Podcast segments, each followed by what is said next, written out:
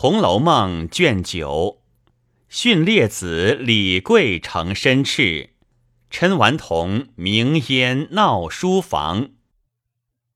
话说秦邦业父子专候贾家的人来送上学之信。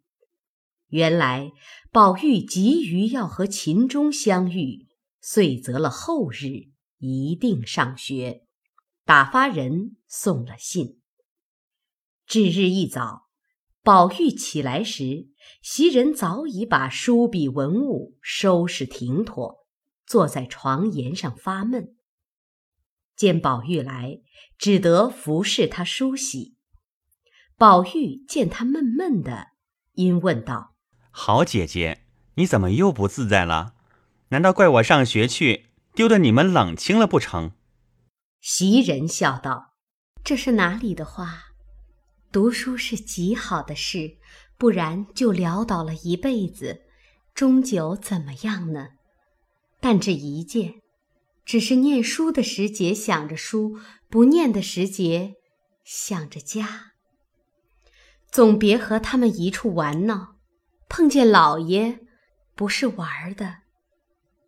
虽说是奋志要强，那功课宁可少些。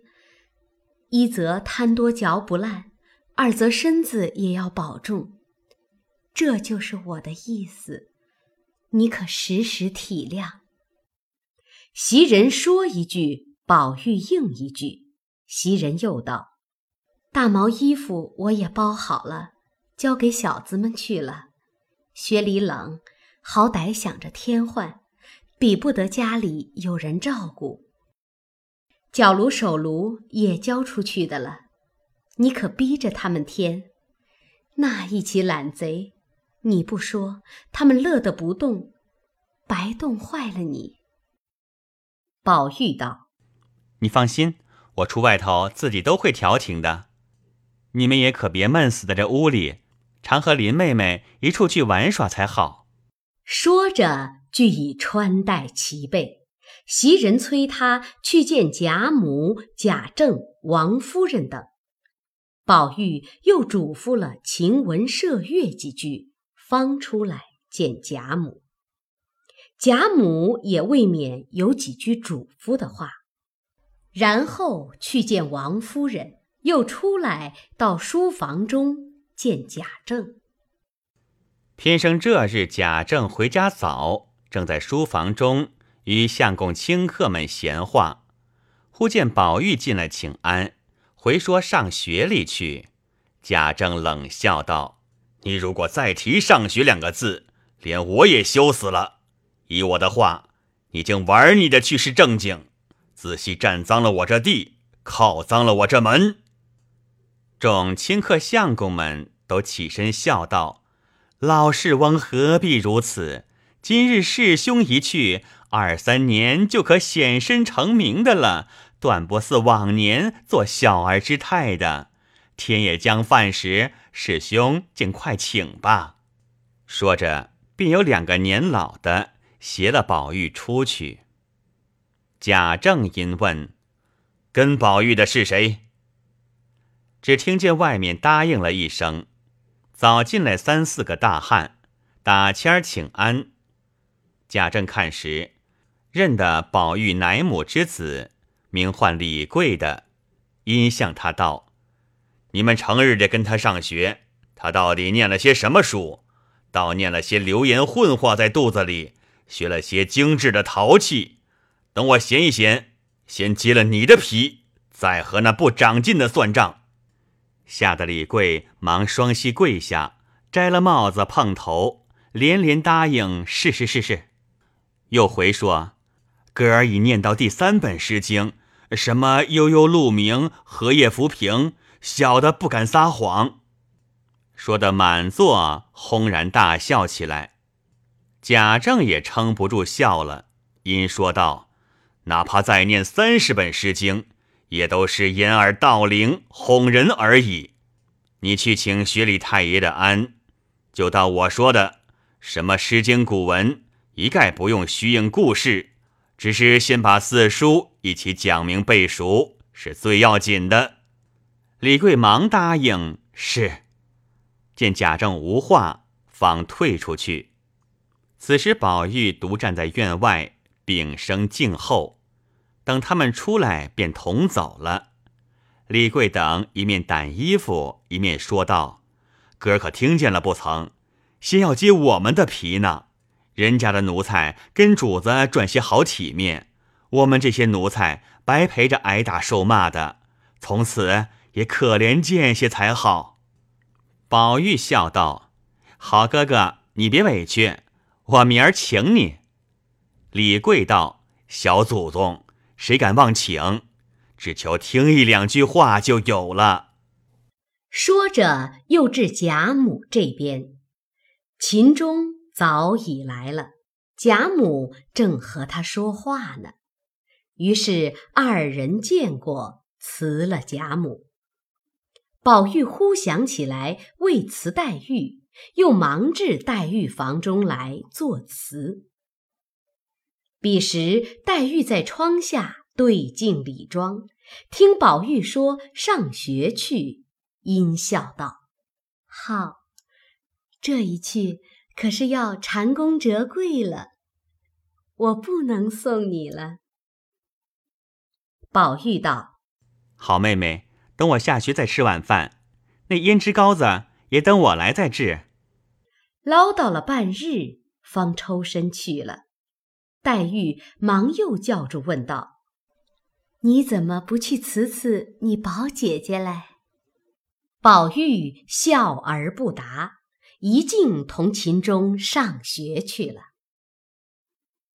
原来这一学也离家不远。原系当日始祖所立，恐族中子弟有力不能言师者，即入此中读书。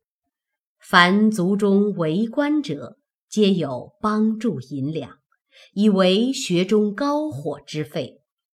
举年高有德之人为塾师。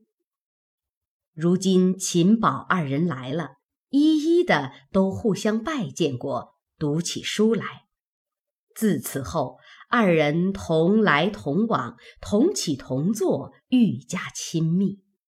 兼贾母爱惜，也常留下秦钟，一住三五天，自己重孙一般看待。因见秦钟家中不甚宽裕，又助些衣服等物，不上一两月功夫，秦钟在荣府里。便惯熟了。宝玉终是个不能安分守礼的人，一味的随心所欲，因此发了脾性，又向秦钟巧说：“咱们两个人一样的年纪，况有同窗，以后不必论叔侄，只论兄弟朋友就是了。”先是秦钟不敢当，宝玉不从，只叫他兄弟。或叫他的表字荆青，也只得混着乱叫起来。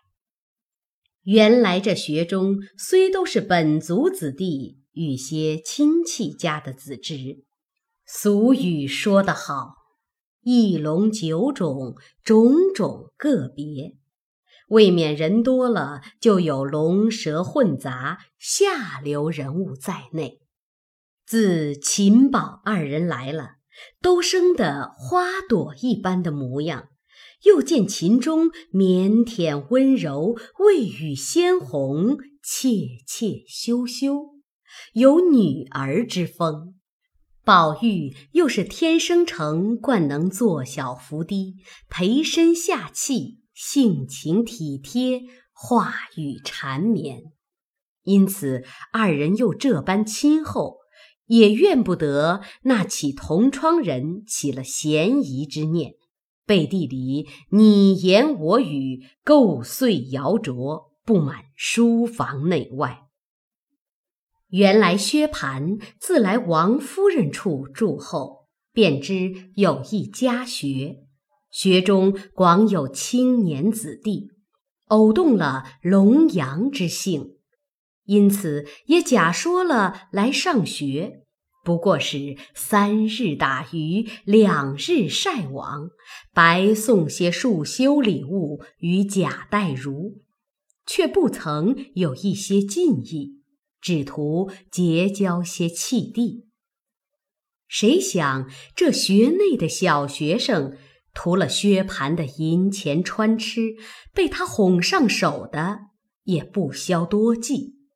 又有两个多情的小学生，亦不知是哪一房的亲眷，亦未考真姓名，只因生得妩媚风流，满学中都送了两个外号，一叫香莲，一叫玉爱。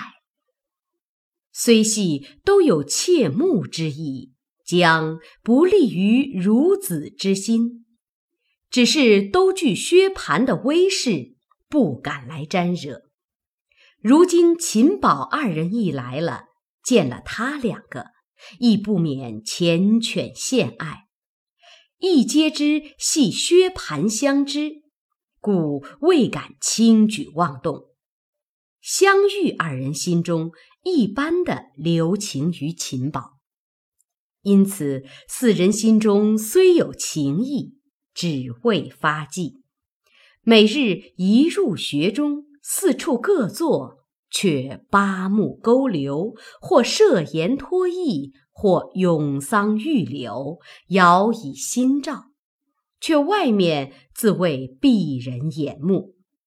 不料偏又有几个华贼看出形影来，都背后挤眉弄眼，或咳嗽扬声，这。也非止一日。可巧这日戴如有事回家，只留下一句七言对联，令学生对了，明日再来上书。将学中之事，又命长孙贾瑞管理。妙在薛蟠如今不大上学应卯了，因此秦钟趁此和相连，弄眼挤眉，二人假出小宫。走至后院说话，秦钟先问他：“家里的大人可管你交朋友不管？”一语未了，只听见背后咳嗽了一声，二人吓得忙回顾时，原来是窗友名金荣的。香莲本有些性急，便羞怒相激，问他道：“你咳嗽什么？难道不许我们说话不成？”金荣笑道。许你们说话，难道不许我咳嗽不成？我只问你们，有话不分明说。许你们这样鬼鬼祟祟的干什么故事？我可也拿住了，还赖什么？先让我抽个头，咱们一声不言语，不然大家就翻起来。秦香二人就急得绯红的脸，便问道：“你拿住什么了？”金荣笑道：“我现拿住了，是真的。”说着，又拍着手笑嚷道：“贴的好烧饼，你们都不买一个吃去？”秦钟、相连二人又气又恼，忙进来向贾瑞前告金荣，说金荣无故欺负他两个。